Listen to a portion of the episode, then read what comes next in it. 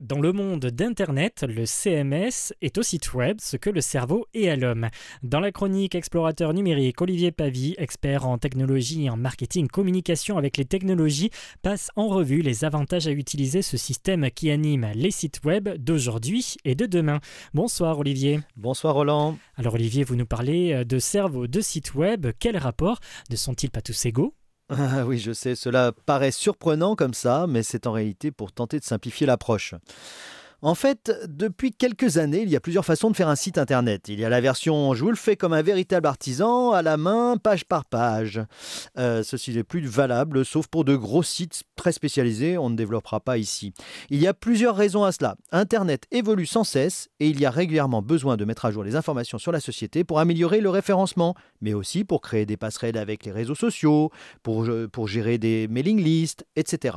Ces points que je viens d'énoncer font partie de l'existence même de ces cerveaux entre guillemets, que sont les CMS. Les CMS pour Content Managing System, ou en français, système de gestion de contenu, ont été pensés à la fois pour permettre à l'utilisateur de mettre à jour facilement son site web, mais aussi pour que le site puisse évoluer le plus facilement possible à un prix très raisonnable.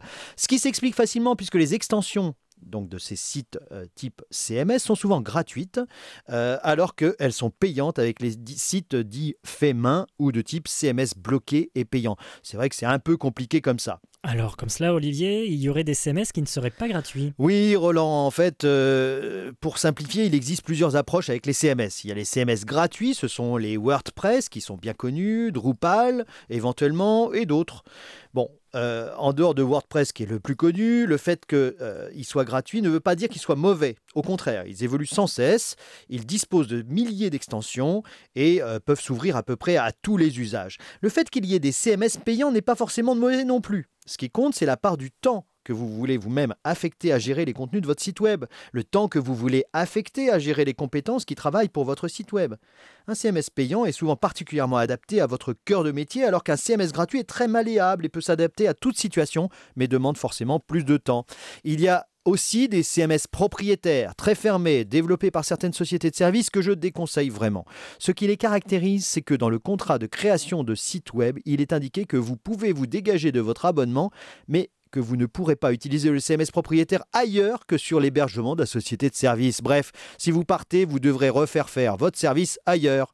Un CMS gratuit est portable sur n'importe quel hébergement approprié chez la plupart des hébergeurs et de nombreuses sociétés pourront pratiquer l'opération pour des prix raisonnables. Mais alors Olivier, avant de rentrer dans cette jungle, à qui peut-on confier un site web?